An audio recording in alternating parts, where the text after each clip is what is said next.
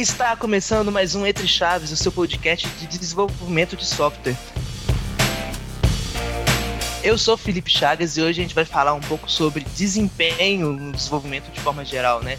Como otimizar o seu sistema que está uma carroça ou um ponto crítico da aplicação, aquele memory leak que não te deixa dormir. Então vamos falar de tudo isso e muito mais após as apresentações. Estou aqui também ao lado de Luiz Santos. E aí, Luiz? E aí, tranquilo, Chagas? Tudo bom? Bom estar de volta aqui. É, tô, tô tranquilo, lado... não, tô com calor. Tava pegando, mas tem um cara que tá roubando o calor aqui, que a gente começou a falar sobre o calor, e ele falou que tem uma mata pegando fogo do lado dele, só para poder ganhar a discussão, né? É o Pedro, que é a pessoa que, que brilha o, o olho quando fala de desempenho. Pedro Mexerica. Pedro, não, Mexerica, é, por favor, Mexerica. vamos utilizar o nome correto do companheiro. E aí, pessoal? É, aqui com o Luiz Chagas.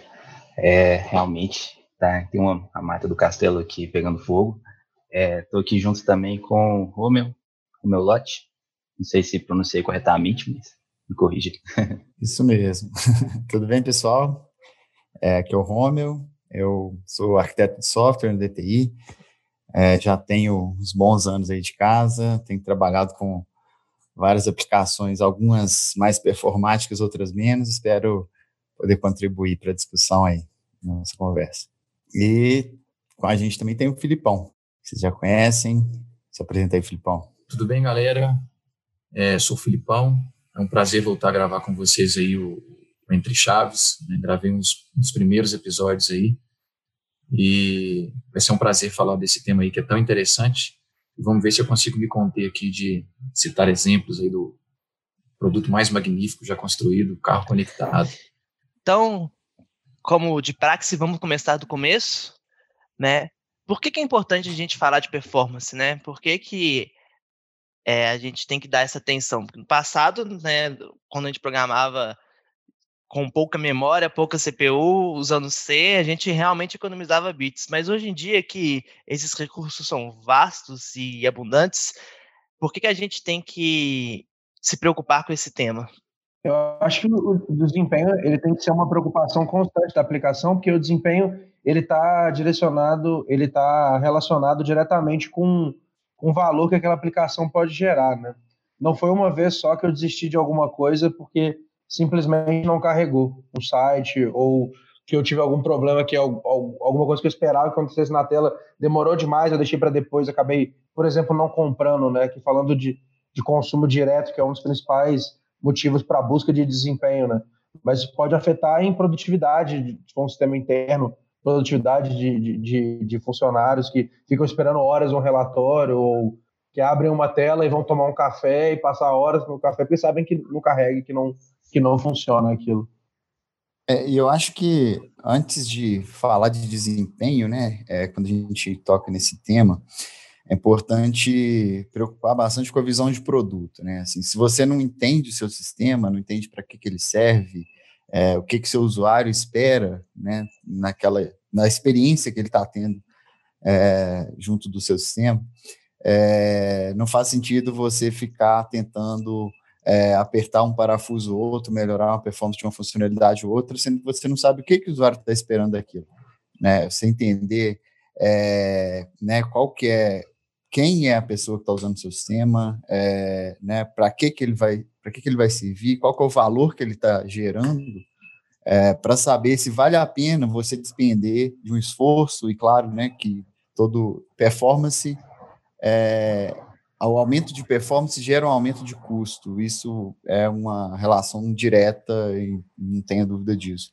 Então, você vai, vale a pena você ter um custo maior para aumentar a performance em um ponto ou outro, é, né, é, contra o valor que você está gerando com aquela funcionalidade. Então, tudo isso eu acho que vem antes é, da gente começar a falar da performance em si. Então, é importante fazer essas análises, entender se o sistema vai ser usado é, internamente na empresa, por exemplo, por colaboradores, vai ser exposto para é, o público em geral, para né, qual que é o volume de, de acessos que ele vai ter, tudo isso acho que vem, é um trabalho que vem antes e precisa ser entendido, e você tem que preocupar é, com isso antes de começar a desenvolver seu sistema. Não adianta depois que já está pronto é, você ficar lá tentando resolver performance em produção, né, que às vezes, muitas das vezes é o que acontece, é, mas a gente conseguir é, ter uma estimativa disso antes, ou pelo menos o que, que você deseja em relação à performance antes de começar a desenvolver o é, sistema. É, e, é, mais barato, olha. É, esse é um ponto importante porque é, essas definições né, de, de, de público, de, de, de tempo-alvo que você quer que seu sistema funcione, isso impacta também diretamente no, no, no desenho do software como um todo, né? No to, todo o planejamento arquitetural do software para alcançar esse resultado. Eu só discordo um pouquinho que o Romulo colocou aí, que é um, um aumento de gasto para ter um aumento de performance. É, não necessariamente. É, às vezes pode ser até um aumento de gasto indireto. Por exemplo, vou ter que ter um profissional um pouco mais experiente, um pouco mais sênior para poder trabalhar naquele código mas não implica diretamente em ter que aumentar a máquina ou o CPU. Só um contra-argumento aí. Foi exatamente isso que eu quis dizer, né? Assim, claro que é, né, você vai ter custos indiretos. Não necessariamente o custo que eu estou falando é o custo de máquina, de infraestrutura. Pode ser que para você desenhar uma solução melhor, você vai precisar de um expertise maior, e isso, claro, custa. Ou mais tempo, às vezes, né? É, e, e isso é interessante quando a gente até fala sobre o que, que diferencia um profissional, o que, que é um júnior, o que, que é um pleno, o que, que é um sênior, né? E normalmente é muito dúbio mesmo como fazer essa diferenciação. Mas eu acredito que esse tema é um tema em que a, a gente consegue fazer essa distinção melhor, porque ele exige um aprofundamento de alguns conhecimentos específicos das tecnologias para você conseguir escrever um código é, realmente performático, né? Então, vou dar um exemplo aí, por exemplo, do C Sharp. Se você você tem que conhecer bem como que funciona o, o ciclo do Garbage Collector, né? Que ele tem as diferentes gerações do 0, 1 e 2, e como que cada um desses espaços são alocados na memória, porque é diferente. Então, ter esse tipo de conhecimento, ele vai te auxiliar a escrever um código melhor e normalmente ele vem com mais experiência, com um aprofundamento melhor, com uma senioridade maior, né? A injeção de dependência também é importante. Às vezes a gente injeta uma classe de forma errada e isso pode causar dores de cabeça. Sim, é, enquanto vocês falavam aí, eu fiquei prestando atenção no, que, no, no ponto que o Romeu colocou. É, eu, eu concordo com o contraponto que você fez, Chagas, mas o que o Romeu colocou eu acho que é muito importante, né? apesar da gente é, sempre ter a, a divisão né, de, de, pensamento, se a gente já parte um produto é, otimizando-o ao máximo, ou se a gente usa o famoso late optimization, né, que é, é ter o produto primeiro funcionando para a gente otimizar e apertar os parafusos posteriormente. O fato é que, para mim, é, na minha visão, é uma balança entre essas duas coisas, né? Até porque, se a gente, obviamente, já tentar fazer o sistema no seu estado da arte, de performance, logo de início, talvez pelo desconhecimento que a gente tem em relação a como aquele produto vai ser utilizado é, na realidade, né? por mais que a gente faça realmente um, um, processo de discovery, conheça os nossos, os nossos clientes, a gente pode estar tá mirando talvez alguns, alguns indicadores em excesso. Então, eu acredito que existe uma balança legal aí entre, entre começar o sistema já orientado à, à performance, conhecendo né, as condições, acho que isso é importante, aqui na DTI a gente tem até um checklist que a gente é, busca entender melhor sobre as condições não funcionais da, do produto antes de, de, começar a construir o produto, porque isso vai, obviamente, fazer diferença na arquitetura, é, mas a gente tem que é, começar gradativamente também, eu acredito, essa, esse processo de, de otimização e busca de performance concordando com o que você colocou, porque ainda tem um outro ponto, né? É, o código extremamente performático, ele vai, muitas vezes, quase sempre, na contramão do código limpo. Em algumas situações, gente, sim, concordo. É, e a gente sempre tenta buscar o código limpo primeiro, né? Então, um código legível, entendível, ainda que abrindo mão um pouco de desempenho. Sim. Por quê? Porque traz manutenção melhor, porque vai trazer uma compreensão do código mais fácil, profissionais vão conseguir trabalhar com ele com mais agilidade.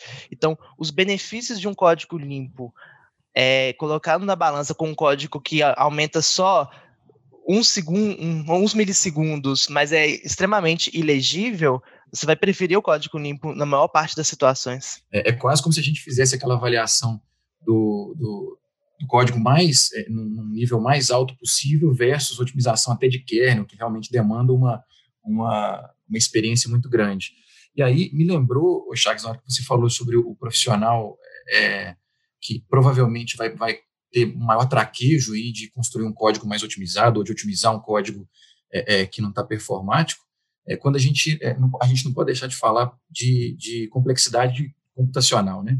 É, recente agora, um, um amigo meu estava fazendo o, o processo seletivo do Facebook e existe uma parte da, da do processo em que é, o assunto tratado é somente complexidade de código, né? Ah, só, você consegue resolver este problema aqui com código de complexidade menor do que log de, de é, n log de n, é, você não pode usar um, um, algoritmo que é quadrático, que é exponencial.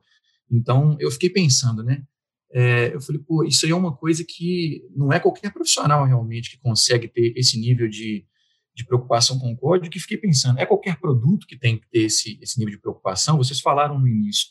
Ah, hoje em dia a gente tem é, praticamente recurso infinito, né? Quando a gente pensa em nuvem, não, nós não temos mais é, é aquela situação em que as máquinas a gente precisa ficar contando bit, mas aí quando você analisa uma solução é, global, é, onde o, o, N do problema pode estar tá na ordem de bilhões é, é, ou, ou, centenas de bilhões de, de, de processamento, de, de, ciclos de processamento ou, ou de informações a serem processadas, a gente já realmente tem que começar a pensar em, em em sintonizar a aplicação nesse nível, sim, de preocupar com a complexidade do algoritmo, né?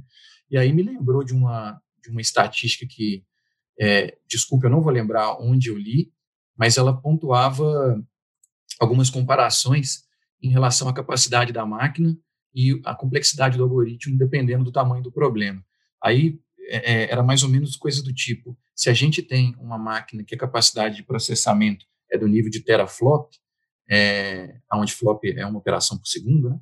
É, se a gente tivesse, por exemplo, um problema em que a solução fosse dada na ordem de n, a solução para um, um problema com processamento em teraflop, ela é instantânea. Se a gente for para uma solução log de n, né, também instantânea. Mas se ela for para uma solução quadrática exponencial, ela já começa a demorar segundos ou minutos.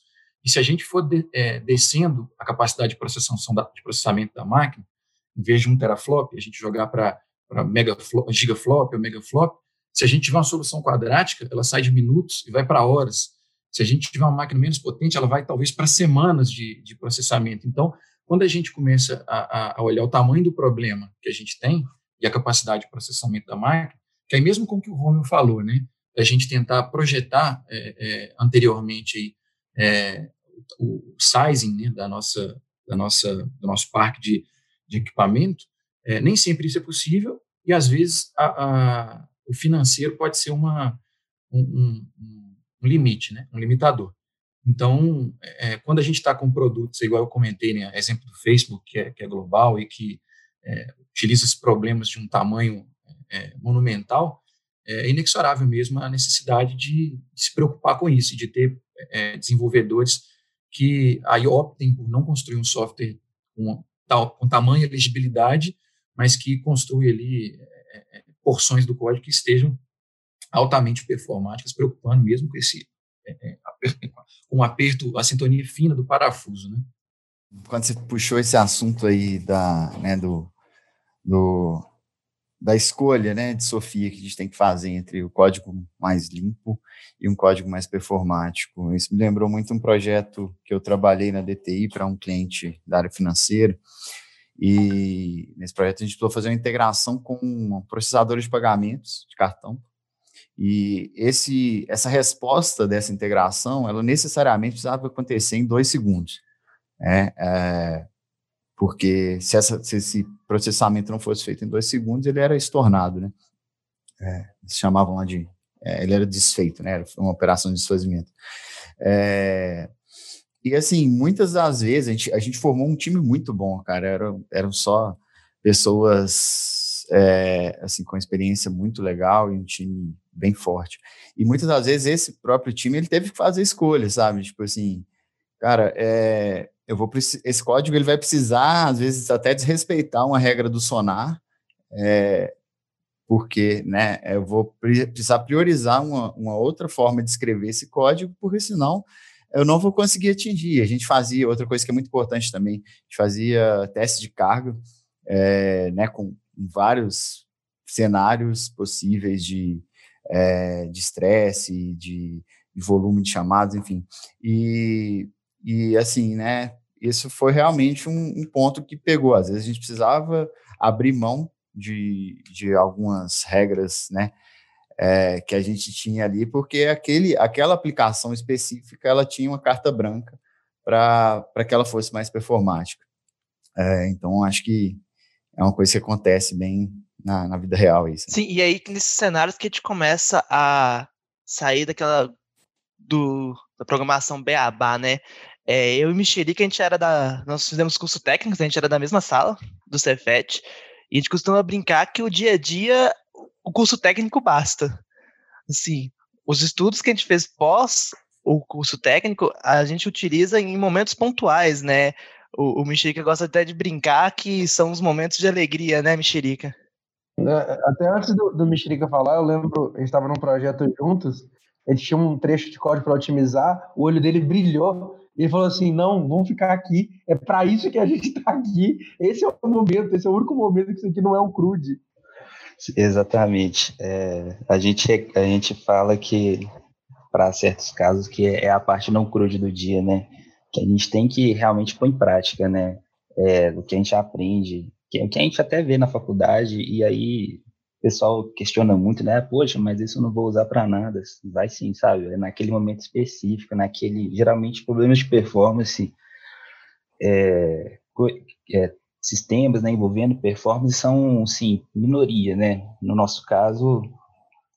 Mas quando chega essa hora, a gente, a gente precisa estar tá, tá preparado com, precisa saber é, essas questões de, de, complexidade, a gente precisa saber é, é, o ambiente que o, que o sistema está envolvido e principalmente, né, a gente tem que a gente tem que medir, né, a gente tem que tudo que a gente quer melhorar a gente tem que medir para a gente saber como que estava antes e como como está depois, né? Eu faço uma analogia, né, com, por exemplo, eu, eu gosto, né, tenho o hobby de mexer com carro, né, de preparar e tal, então assim, quando a gente vai, quando eu fui otimizar meu carro, né? Aumentar a potência dele. Tunar, por favor, é. Mexerica. Você gosta okay. de tunar. Vamos usar os termos. O cara quer tunar carro. Né?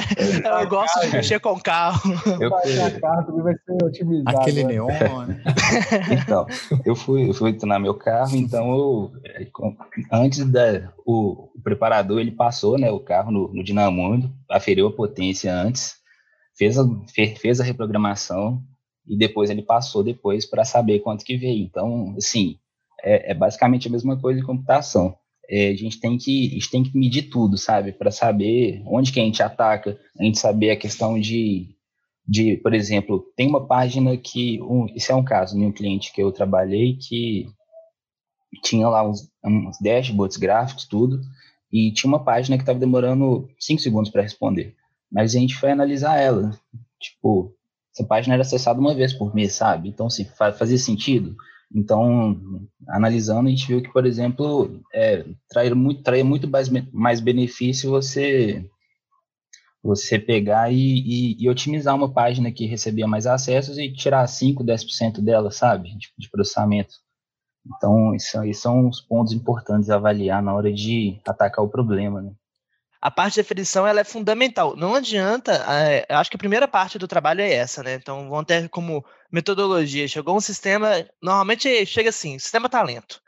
Acho que se o sistema ele não tem telemetria ou não tem medição, é, não dá para a gente nem começar a brincar.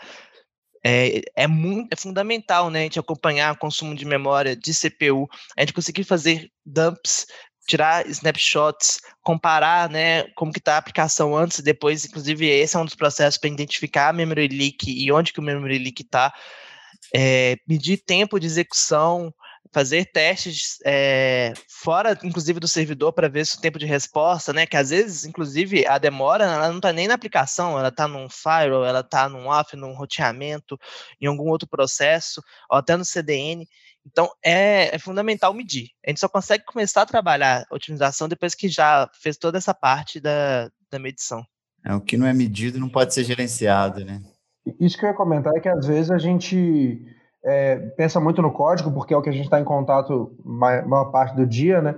Mas é, otimizar, é, performance, otimização, desempenho de aplicações, às vezes está no, onde você vai guardar aquele dado, em qual servidor, qual distância você vai deixar ele, onde você vai hospedar. É, o Filipão falou do, do Facebook, eu lembro uma vez que eu li, e aí também não vou lembrar onde, que. Estão bons de fontes. Estamos bons, a gente focou de boas fontes hoje. Tipo assim, vamos, vamos preparados, vamos cheio de fonte.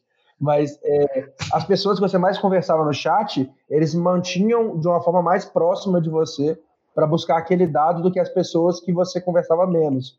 Então, sei lá, os 20 que você mais conversava no chat, eles eram acessíveis de forma bem veloz. Já os outros, eles demorariam mais para buscar. Mas eles olharam e falaram assim: olha, acho que vamos buscar esses 20 primeiros. Se o cara for buscar alguém, aí pode demorar. Mas esses 20 favoritos dele aqui tem que estar tá online para ele no momento que ele clicar. Isso acontece muito em carregamento de imagens. Né? Às vezes você tem um carrossel de imagens e é, né, uma, uma, estratégia de aplicação pode ser carregar a próxima imagem antes que você mesmo vá até ela. Né? Mas claro que ele não vai carregar todas as imagens antes, porque isso vai gerar uma lentidão no início para poder carregar tudo. Já pode carregar a próxima, e quando você está na próxima, ele já, já pré-carrega a seguinte. Então, tem algumas estratégias que podem ser usadas. Eu lembro de um sistema que a gente usou isso na DTI é tentar aprender estatisticamente qual seria o comportamento médio do usuário, né, para você facilitar e, e otimizar é, os próximos passos, né, sem precisar de otimizar talvez todo o, o sistema ou o conjunto de dados.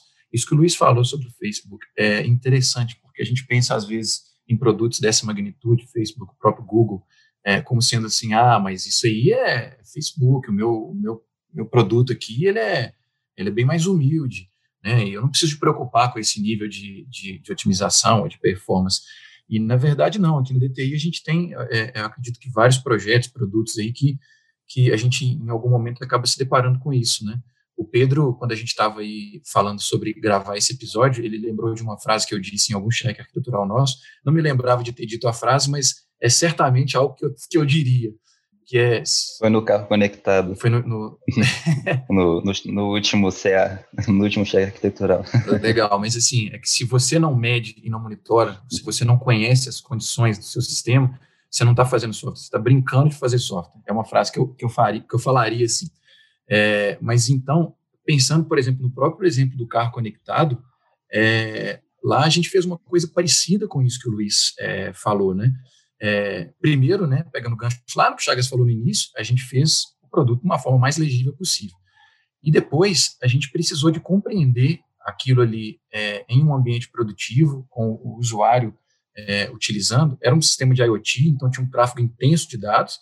É, e se a gente não tivesse construído todo um aparato de monitoramento muito forte, de profiling muito forte, de tracing muito forte, a gente tinha cerca aí de é, entre 10 a 20 microserviços e que a gente tinha é, é um profiling que eu conseguia saber o que estava acontecendo é, é, em pontos específicos de todos esses microserviços. E, e aí a gente conseguiu fazer uma, uma análise estatística para entender onde estava o nosso hot path, né, onde estavam os maiores gargalos. E principalmente do ponto de vista de dados, que aí tem a ver com o que o Luiz falou do Facebook, a gente conseguiu entender quais eram uh, os carros que, uh, enviavam mais informação e cujas informações eram mais solicitadas. E aí a gente conseguiu fazer uma estratégia de caching, aonde a gente fizesse tipo isso que o Luiz falou, né? Ele comentou dos chats. A gente deixava esses carros mais quentes é, numa memória mais próxima, né? num cache mais próximo. Então isso só foi possível porque a gente é, é, emparelhou, a gente colocou um aparato de, de tracing, de profiling na, na plataforma que possibilitou a gente fazer essa análise estatística. Então, isso é mandatório, de fato, né? você conhecer a sua aplicação, senão você está cego. E hoje, assim, eu acho que a gente tem um leque muito grande de ferramentas de monitoramento. Aí tem New Relic, App Dynamics, App Insights, Sim. Microsoft. Então, assim, e, e, essas ferramentas elas te dão uma infinidade de dados, né? Então, acho que voltando no assunto lá de visão de produto, você precisa entender o seu produto para você saber como que você, você vai analisar aquele dado, né? Que dado é importante para eu, eu olhar, para eu, eu fazer um monitoramento contínuo, porque se você entrar naquela é, infinidade de dados, você pode ficar perdido e às vezes focar no, no ajuste de performance de uma coisa que talvez não tinha tanta importância para gerar valor para o usuário. Sem medição, numa situação de exceção, você vai falar assim, por onde eu começo, né? por onde eu começo a analisar aonde está o meu gargalo. E se você não tiver medição, você não sabe nem se é verdade, na real, né? Alguém te fala assim, talento, você fala assim, será que talento mesmo? Você não sabe, você não tem medida, é. né? Você não tem ideia de como é que era antes, né? É, exatamente. E é, um ponto que eu achei interessante também é, é, sobre esse pensamento, né? Assim, ah, vai ser só no Facebook. É, é, é, o, recentemente eu, eu, a gente fez uma melhoria no sistema de multas que o usuário ele tinha que ver o, o documento de multa, passar o próximo, ver, passa o próximo. Então, assim, é uma coisa boba, né? Mas, assim, é uma coisa que a gente, a gente vai lendo, né? Por exemplo, desse, por exemplo, o Luiz leu esse artigo, a gente vai vendo soluções, sabe? A gente vai pesquisando sobre, sobre problemas, assim, e a gente vai aplicando e, e traz melhorias significativas. Por exemplo, nesse caso, nesse caso do carregamento de imagem, é, a gente sempre carregava, tipo, a próxima imagem do grid já, que, que já abria. Então, assim, é, o usuário, ele, é, ele, ele, ele, ele não, para ele, carrega instantâneo agora. Então, assim, é uma coisa pequena, mas que, que você pode aplicar em pequenos sistemas também, sabe? E não, não, não só isso, mas assim, quando você vai pensar em, em, em análise de complexidade, você pode ver, por exemplo, às vezes você a sua variável n, por exemplo, pode ser um acesso ao banco de dados, sabe? Tipo assim, olha, eu estou acessando n vezes, sabe? Então, isso pra, talvez tenha um custo de ficar abrindo conexão, fechando, buscando dado. Talvez você não pode buscar tudo de uma vez, entendeu? E, e reduzir esse custo de abrir e fechar conexão, por exemplo, tudo medindo, né? Mas, enfim, você pode, você pode aplicar. Você pode a gente acha que tem muito tema para falar, mas vamos dia, prosseguir para o encerramento aqui. Eu queria que cada um contasse um caso emblemático aí que teve que atuar pensando em performance, otimização, desempenho, etc.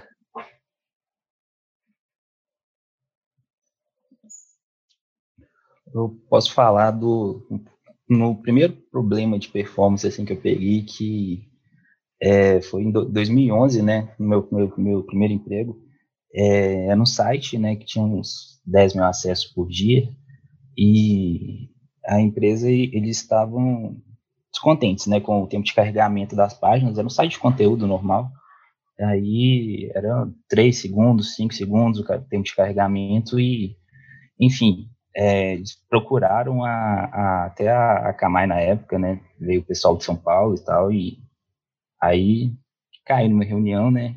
Aí eles queriam cachear o site todo, sabe? Então, aí eu, eu, eu quando a gente saiu da reunião, a gente foi, eu fui e conversei, né? A gente conversou com a, com a, com a gestora, a diretora lá do, do, da empresa, né? Que cuidava desse site. E a gente pediu ela, olha, me dá duas semanas para a gente arrumar a casa. Então, a gente fez otimizações, tipo, a nível de, de, de cache, de, de, de entender o que estava acontecendo com o site, o que, que precisava ser recuperado ou não, é, otimizações, tipo, tinha, tinha questões que a gente nem achava que, que, que causavam problemas. Depois que a gente rodou uma ferramenta do Visual Studio, que é o Profile, né, Visual Studio Profiler, a gente rodou local mesmo, a gente fez um teste, a gente viu que tinha uma expressão regular que, como o texto era muito grande, estava em laço, estava consumindo muita memória, estava agarrando muito o processamento. Então, assim, a gente descobriu bastante coisa e no final a gente publicou o site e o tempo de resposta estava dando um segundo, 1,2 segundos, então fez até a, a, a própria empresa, né, que, que foi contratada, ela, ela analisando né, pelo Google Analytics o tempo de resposta do site, né, que ela, que ela tinha acesso, ela mesmo chegou para esse cliente e falou, olha só, o tempo de resposta agora ficou bom, a gente não precisa atuar mais nisso e tal. Aí foi, foi gratificante, foi bom, porque é, a, a empresa economizou né, dinheiro com consultoria e tal, e a gente ficou feliz né, de trabalhar com quem a gente gosta. É, eu tive, tem um caso que eu posso contar, que ele até virou um case que, que a gente apresentou na, na Guilda Fractal, né, a Guilda de Arquitetura da DTI. É, na verdade, ele não chegou a ser um problema assim de performance, de reclamação do usuário, mas era algo que incomodava muito pelo, pelo, pelo pela alta utilização de recursos, né? Era um, era um, um sistema é, que utilizava arquitetura de microserviços é, e esses microserviços, eles eram containerizados, né? Usavam Docker. E, assim, frequentemente eles aumentavam né, de forma é, considerável tanto o consumo de, de, CPU quanto de memória, né, das máquinas onde é, eles estavam hospedados. E como era, um, como era uma arquitetura de microserviços, acontecia de forma é, escalonada, né, porque acontecia em todos os microserviços e isso gerava alguns problemas quando começava a acontecer em muitos dos serviços.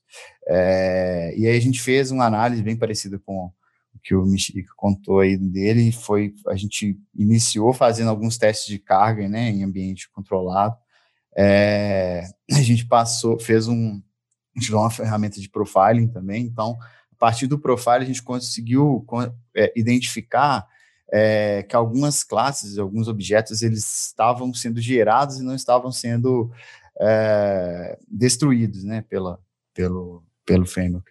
Então, é, a gente foi em cima dessa análise e começou a avaliar a forma como a gente estava injetando dependência dessas classes, é, avaliou também é, a forma como a gente estava configurando o hosting da aplicação e né, a parte de CPU a gente conseguiu resolver, foi até engraçado, foi com uma linha de código, assim, a gente né, estudou como que é, o, o garbage collector funcionava e a gente podia configurar ele de outra forma.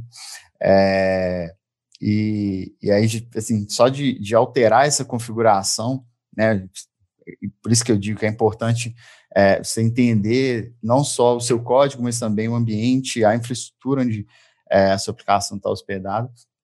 E com essa linha a gente já conseguiu resolver boa parte dos problemas de CPU e com alguns ajustes em formas que a gente estava injetando, algumas classes que elas eram injetadas é, como transient, né? Então, a cada chamada, a cada é, utilização daquela, daquela classe, ele gerava uma nova instância dessa classe e, e, e a, o, o garbage collector não estava conseguindo atuar de forma correta.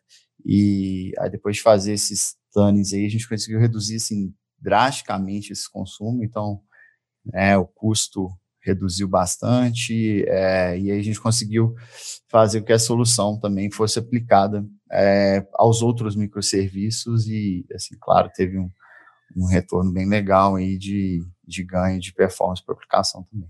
No meu caso, é, eu acabei vindo de uma escola muito de otimização de queries no geral, e eu lembro no caso que, eu, que, eu, que me marcou mais, foi a primeira grande otimização que eu participei, era de um sistema que exibia um resumo de, de notas e, e, faltas de um aluno, e eu, é, além de trabalhar nesse sistema, eu era aluno do, do lugar também.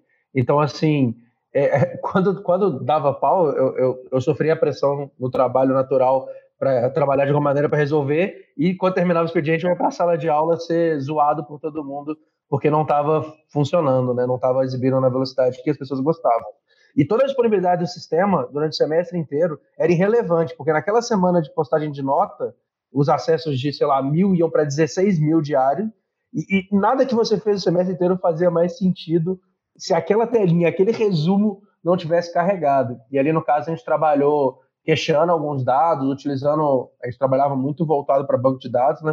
A gente trabalhou criando uma tabela consolidada desses dados que se atualizava de tempos em tempos de acordo com algumas regras, e assim a gente conseguia exibir para o aluno uma nota, uma previsão da próxima atualização de nota, em vez de a cada acesso a gente ter que carregar todos aqueles dados na aplicação. A gente isolou isso numa tabela que não tinha dependências, então essa tabela era carregada de, de uma maneira muito mais saudável do que a cada acesso eu fiz uma série de contas e uma série de regras. Legal. Vou comentar um caso aqui bem rapidinho, né? Está indo para o fim, mas é, obviamente, do carro conectado, né? O produto que eu cito. É, e teve uma situação que a gente fez uma otimização, tem até a ver um pouquinho com o caso que eu contei, que a gente é, construiu todo o sistema e em algumas funcionalidades a gente precisava de obter a, última posição do veículo, né, a última posição daquele, daquele item ali no nosso mecanismo de IoT. E é, a gente ia direto na base, carregava isso no, no back, fazia um processamento e devolvia para o front isso performava em, em bancada, né? Aí na hora que a, que a, realidade bateu, a gente começou a perceber que o, a nossa base de dados aumentava da ordem de um milhão de registros por dia. E aí, quando a, a base encheu, essas queries não performavam mais. É, aí a primeira coisa que a gente fez foi dar uma olhada no profile, né? E a gente viu que o primeiro ponto de, de gargalo era justamente na, na, na, hora de fazer o download das informações, porque era uma quantidade muito grande de registros, para o back processar. E aí a gente começou a utilizar, uma estratégia de, de, map reducing, né, que aí já conseguia fazer um tratamento na base de dados para reduzir a quantidade de, de, informação a ser trafegada. Isso melhorou um pouco, mas ficou longe do aceitável. Aí a gente começou a ir caminhando no nosso PF, né, no nosso PF do, do Profiler lá, para ver o que, que, a gente podia ir melhorando. E aí, no final das contas, né, resumindo o assunto, a gente foi é, implantando é, melhorias tanto de, de, algoritmo quanto de cacheamento, é, ao ponto de que a gente usou essa estratégia do, do 80-20 aí, do mais utilizado, em que a gente estabeleceu caches, desde utilizando um Redis cache, por exemplo, cache na base de dados, cache num Redis, e a gente percebeu que é, valia a pena, por exemplo, a gente colocar até um cache in memory no, nos nossos pods, é, ainda que à medida que eles fossem destruídos, a gente perdia esse, esse cache in memory, mas para utilizações de mais alta demanda, a gente se bastava do fato daquele, daquelas informações mais quentes estarem realmente muito próximas ali da, da, da do processamento, né, que era na memória do pod. Então, a gente estabeleceu uma, uma, um conjunto de caches, mais uma, uma, uma, estratégia de otimização de queries e otimização de, de algoritmos, para poder fazer uma, uma otimização em nível mais amplo e que a gente atacasse mais os dados que são mais quentes e mais utilizados. Então, foi uma melhoria tão grande que eu lembro que o pod que fazia o processamento dessa informação de, de, últimas posições dos veículos, a gente utilizava uma máquina, não vou lembrar agora, mas vamos supor, uma máquina premium, e a gente conseguiu descer para uma máquina basic, só porque a gente não precisava mais desse processamento intensivo que antes era feito. Então, foi uma, um caso aí que a otimização melhorou até a, a, o aspecto financeiro da, da aplicação. É, em geral, melhora, né? O aspecto financeiro, porque tem. Em é, geral, melhora. Tem um caso bom também para contar. É, estava trabalhando com um aplicativo. Aí ele já era Xamarin, né? Já começa por aí. E ele tinha alguns problemas de performance. E além desses problemas assim, de navegação normal, que no final das contas gente descobriu que era um memory leak, é, utilizando dumps é, para acompanhando a aplicação enquanto ela estava rodando, ela tinha uma tela específica que demorava muito para abrir. Só que o problema dessa tela era uma dependência externa ao SAP. E era uma chamada ao SAP que demorava e a gente já tinha tentado de tudo com o time e é, demora mesmo e é isso daí, né? E aí tinha algumas alternativas é, a trabalhar. A gente poderia fazer um cache até no, no próprio servidor, só que a própria área de negócio barrou essa questão da gente conseguir fazer um cache, uma chamada ali no servidor.